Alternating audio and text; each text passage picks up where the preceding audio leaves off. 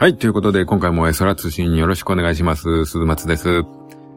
えー、今回もですね、またちょっと古い映画取り上げます。えー、タイトルはベルベット・ゴールド・マイン。1998年のイギリス映画、監督脚本トッド・ヘインズ。制作総指揮がですね、あの、REM という大物バンドのマイケル・スタイプですね。はい。で、キャストの方なんですけども、主役ブライアン・スレイドはジョナサン・リース・マイヤーズ。えー、MI3 とかね、代表作ですかね、の他では。えー、そしてカート・ワイルド役には、えー、トレインスポッティング、スター・ウォーズのオビワンでおなじみ、ユワン・マクレガー。うん、そして、えー、アーサー役でクリスチャン・ベールですね。ダークナイトでおなじみ、クリスチャン・ベール。そして主役の、えー、妻、マンディ・スレイド役でトニー・コレットが出てます。ヘレディタリーですね。はい。えー、この映画はですね、もうグラムロック映画ですね。まあ、公開当時ですね、個人的にグラムロックにすごく傾倒してたんでね、もうドンピシャでした。もう公開前からすごく見たくて。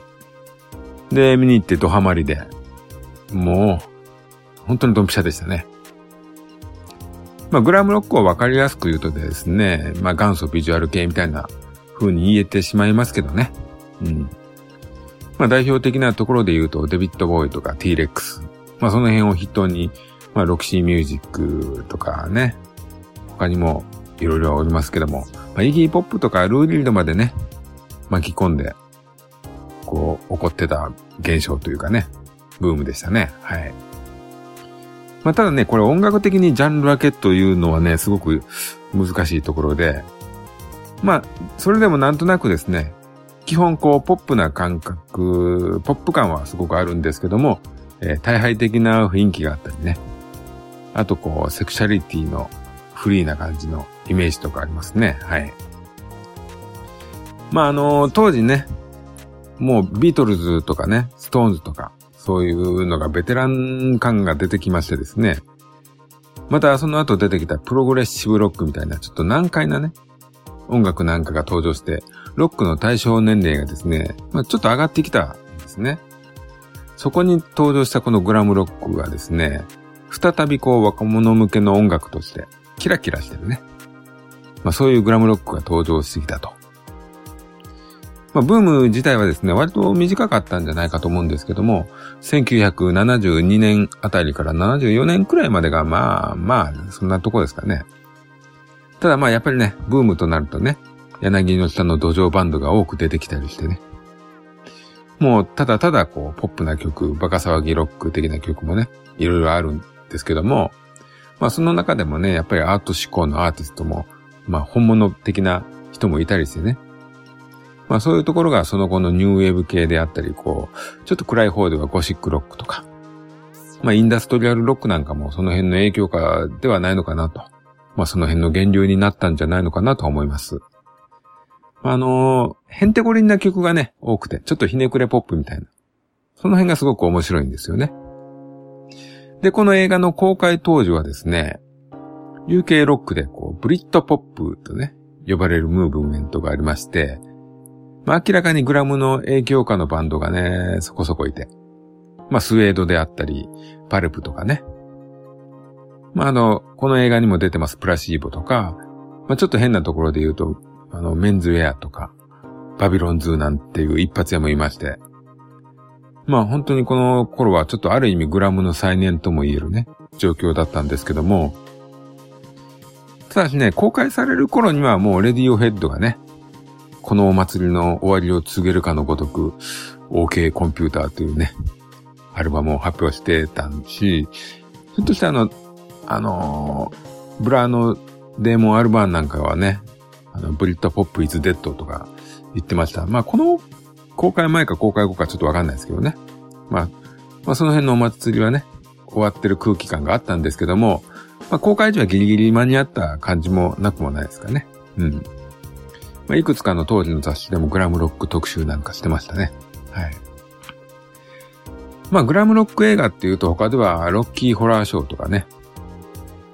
ヘドウィグアングリーインチなんかもグラム映画かとは思うんですけども、ただあの、それらの映画はですね、あの、オリジナル曲で勝負をしていますね。でもこの今作はですね、70年代当時をね、本当に彩った数々の楽曲がこうバシバシ流れますね。しかもこう新しくカバーしてる。現代的な人でカバーしてるというね。この辺はすごくね、テンション上が、上がりますね。はい。私ね、この映画ね、ほんとね、何回もね、今は亡き渋谷シネマライズに足を運びましたね。まあ、あのシネマライズという映画館はちょうどいいミニシアターでしてね、うん、ちょっとこうアートすぎずエンタメすぎない映画をね、公開していました。あの、ちょっとおしゃれぶりたい、映画好きぶりたい当時の俺にはちょうど良かったですね。はい。まあ、トレインスポッティングとかアメリとかね。まあ、ちょっと映画秘宝的というよりはカット的な感じの映画をね、よくやってた劇場なんですけども。まあまあ、ちょっと話戻しますかね。はい。まあ、えー、ストーリー。まずストーリーなんですけども、まあ、新聞記者のアーサー演じる、まあ、演じるはクリスチャン・ベールなんですけども、あのー、そのアーサーがですね、かつて一世を風靡し、えー、そして突如姿を消した、こう、ブライアン・スレイドの記事を書くことになりまして、まあ、この、このアーサーもですね、青春時代はこのグラムロック、中でもブライアン・スレイドにですね、むちゃくちゃ浸水していたと。まあ、この人がこう、その記事を書けと言われてですね、調査を始めるわけですよ。まあ、朝がね、その当時の関わった人たちに話を聞いていくことで、こう、話がこう、過去を振り返るような形で、話が転がっていくという感じなんですけども、で、舞台はね、その頃の UK というか、ロンドンというか、そういうところに行くんですけども、まあ、ストーリーはですね、まあ、ありますけどね、そんなに、まあ、複雑じゃないというか、まあ、なんとなくあってもなくてもいいようなストーリーといえばストーリーなんですけども、えー、無名のね、ブライアン・スレイドというね、主人公。その歌手がですね、かつてないスタイルのロックスターとしてこう、ブレイクしてね、セクシャリティや化粧、そして挑発的な発言でもってしてですね、その時代の頂点に上り詰めていくと。そのブライアン・スレイドがですね、かつてロックフェスで見かけたガレージバンドのカート・ワイルドという男にね、一目惚れするわけですよ。そしてね、出会って共同作業して、ロックスターとしてのね、人気、さらにこの、せあの、恋愛をしてですね、リア充になり、輝きを一層増すわけなんですけども、まあ、やがてね、このカート・ワイルドという男とブライアン・スレード、うん。まあ、ちょっと恋愛関係とかね、その辺はゲイ的なところを描いてるんですけども、まあ、このね、二人は個性がすごく強くて、そういう者同士の関係がね、いつまでもうまく続くわけもなく、まあ関係は悪化すると。で、カップルは解消と。そしてこのちょっと極門的なロックと言えるグラムロックでね、人気は獲得はしてもですね、なんか社会的な評価もあまりなくですね、もうその辺でですね、まあ、なんて言うんですか。まあ、ブームも去って墜落していくと。人気も下がっていくと。で、ブライアン・スレードは全てをゼロにするためにね、ステージ上で銃で撃たれて死ぬというね、狂言をして、この業界から姿を消すわけですね。うん、そしてその後、ブライアン・スレードはですね、復活を遂げるわけなんですけども、これがラストのね、オチというか、このラストがですね、こう、本当に80年代のね、デビッド・ボーイに対してね、チクッと一針刺すようなメッセージになってますね。はい。まあ、そういう話です。ちょっとよくわかんないかもわかんないですけど、まあスターがこう人気出てきて、人気が出たところでこうちょっとおかしなことになって、また墜落していくと。うん、そういう話です。はい。うん。まあね、あの、今回久々に見たんですけども、当時よりですね、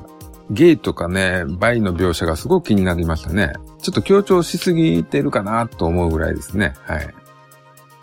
なんかこう、グラムロックの魅力がね、もう伝わる前にね、そこら辺の描写のくどさが気になってですね、ちょっと嫌気させちゃう人もいるんじゃないかなと思いましたね。まあ、あの、監督のトッド・ヘインズがなんかゲイらしいとかそういう話をちょっと聞いたことあるんですけども、まあ、でもね、それは当時はね、全然気にならなかったんですよね、見てた当時は。うん。まあ、その辺をね、前衛的とかね、アートとかね、盗作とかのね、まあ刺激を楽しむ自分にちょっと酔ってたんでしょうね。うん。若さっていいですね。まあそこはそことしてですね、あの、映画はね、グラムロックの良さがすごく溢れててるんでね。うん。まあそこはやっぱり魅力はすごくありますね。まあこの映画はね、ストーリーがどうこうというのもあるんですけども、あの、音楽映画なんですね。はい。まあ音楽を楽しむということになるんでしょうか。この映画のタイトルはですね、あの、デビッド・ボーイのね、名曲のタイトル、ベルベット・ゴールド・マインなんですけども、デビッド・ボーイの曲はこう一切使用されておりませんと。うん。というのもですね、この映画がちょっとあまりにもですね、デビッド・ボーイのことを描いてるんですね。まあ、いろんな、あの、文献、本やね、ネットでボーイのことを調べた人はわかるかなと思うんですけども、もう彼のね、デビッド・ボーイの個人的なもう生活とかそういうものでニュースになってるようなことがですね、こう、かなり書かれているんですよね。うん。で、それをまあ、ブライアン・スウェードにこう当てがっとるわけなんですけども、これはね、もうはっきり もうやりすぎというか、うん、実際にこの映画見てて、まあ、あの、この人はボーイの最初の嫁のアンジーだな、それを投影したキャラだなとかね。はい、カート・ワイルドはエギー・ポップだよねとかね。このマネージャーになる人は、あの、トニー・デ・フリーズってやつだなとか。ちょっとね、すごくわかりやすいんですよ。そんで、あの、最後には、その辺のね、批判みたいなところもあったりして。なんかちょっとね、それはデビッド・ボーイも曲貸さないだろうな、みたいなね。うん。で、まあ、まあ仮に、まあ貸してくれなくなったと。そうなった場合、じゃあ誰の曲を使うかってことになるんですけども、多いのはですね、ロキシーミュージックというバンドの曲を使ってますね。まあグラムロックのブームの中でもですね、アート思考の強い方のね、曲なんで、まあ、ロキシーに落ち着いた感じですね。うん。まあ他にもね、いい曲がこの映画いっぱいあるんですよね。サントラはほんと必聴です。あの、出演もしてるね、プラシーボの T-Rex のカバーとかね。あと、レディオヘッドのトム・ヨークが歌うロキシーミュージックの曲とか。あと、ユアン・マクレガーが歌うイギー・ポップのね、曲とか。他にもあの、パルプのオリジナル曲とかね、この辺も最高ですね。あと、ブライアン・イーノのね、タイトルの時にかかる曲いいですね。これはもうぜひ聴いてもらいたいですね。はい。で、キャストの方なんですけども、えー、もう最初に紹介したんですけども、今や大スターの方々がね、ほんといい感じですよ。本当にね、もうなかなか集まらないメンツが、うん、出てるなって感じですね。えー、主演のブライアン・スレード演じるね、ジョナサン・リース・マイヤーズですけどね、いいですね。小綺麗ですよ。でね、したたかでふてぶてしい顔つき。もうね、この顔つきができてるだけでね、この映画的には OK かなと思いますね。もう記者会見でね、記者たちを煙に泣く、煙に巻くシーンもね、すごくいいですね。当時のデビッド・ボーイもきっと生意気な小僧と思われてたんでしょうねっていうね、うん、伺いますね。本当にこれもっとね、売れていい役者さんだと思うんですけどね、あの、いまいちブレイクしてないですね。うん。えー、続きまして、カート・ワイルド演じるユアン・マクレガー。まあ、説明不要のね、人ですけどもね。うん。この役はですね、完全にイギー・ポップがモデルなんですよ。もうあのイギー・ポップなんでね、ちょっとユアンのね、腹がちょっと気になるんですけど、まあそんなに太ってるわけじゃないんですけども、さすがにね、イギーと比較するとね、誰だって太ってますよね。はい。まあなんですけども、そうなんですけども、こうね、主役との出会いのシーンというか、ライブシーンがあるんですけども、もう最高っすよ。あの、えー、イギーポップのね、バンド、ストゥージズの TBI というね、曲なんですけども、シャウトから入るんですけどもね、この最高ですよ。もうね、このライブシーンはね、本当にもう、この映画の中で一番いいシーンかもしれないですね。もう主人公がね、それを見てね、一目惚れするんですよ。ズキューンとね。うん。も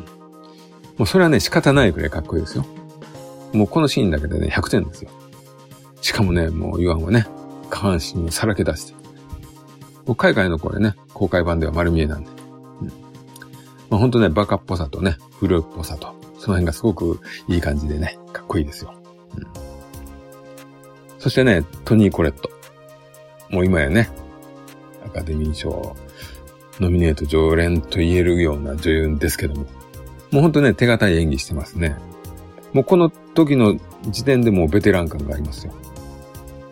最初のね、キャンキャンした甲高い声出してるところもね、面白いですし、後のね、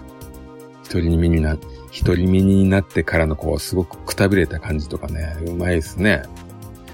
ああ当時多分若いのにうまく演じ分けてますよ。いい女優ですね。で、えー、クリスチャン・ベール。えー、自分はね、この映画で初めてクリスチャン・ベールをね、認識しましたですね。ね、もっと前の子役からね、キャリアがスタートしてて。で、間途絶えることなく順調に細かくは仕事してたようですね。でね、今回ね、あの、新聞記者なんですけども、ゲイの役でもあるんですね、これね。でもまあ、普通の大人の役というか。うん。若かりし頃もね、ちょっと演じてて、バンドの追っかけしてる感じとかね、すごく可愛いんですよ。の、ノリノリで。でもね、この後のね、あの、アメリカンサイコとかね、マシニス、マシンニストにつながるね、気持ち悪さをね、なんか感じるんですよね。うん、なんかちょっとこう、隠しきれない気持ち悪さが出てます。はい。まあこういうのはね、持ち味なんでね、クリスチャン・ベールのいいところだと思いますけど。はい。まあ本当ね、この当時のね、この辺のいいキャストとね、出会えたっていうのはすごく良かったなと思いますね。で、監督のね、トッド・ヘインズなんですけども、この後も順調にね、作品を発表してますけどね。ちょっと自分が興味をそそられる作品がないんでね、見てないんですけども、まあ、グラムをね、取っちゃうと私とトッド・ヘインズの接点はね、ないのかもしれないですね。まあ、今回のこの演出、ちょっとベタなくらいね、かっこよく撮ってたりですね、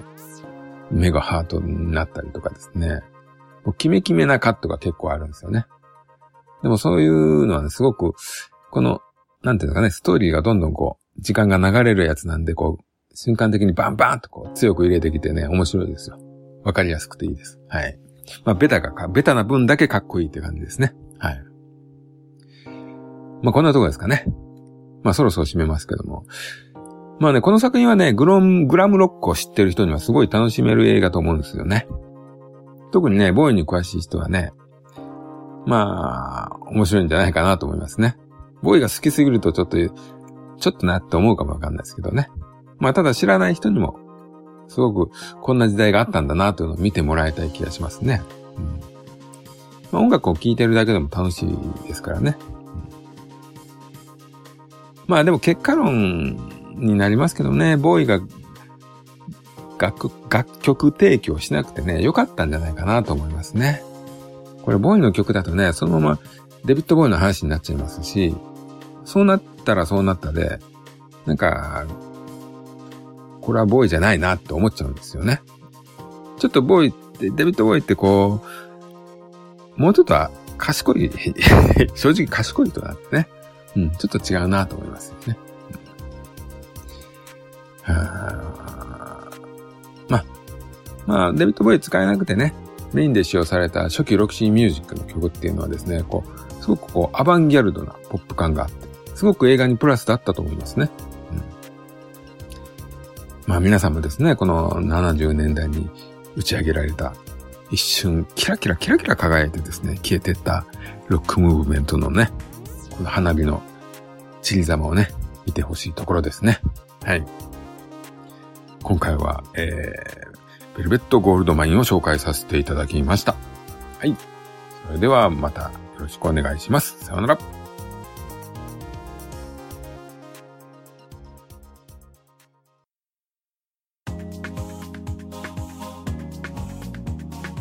エソラ通信ではお便りをお待ちしております。ツイッターハッシュタグエソラ通信その他シーサーブログのコメント欄 G メールの方でもお待ちしております。気軽に感想ご意見をお寄せください。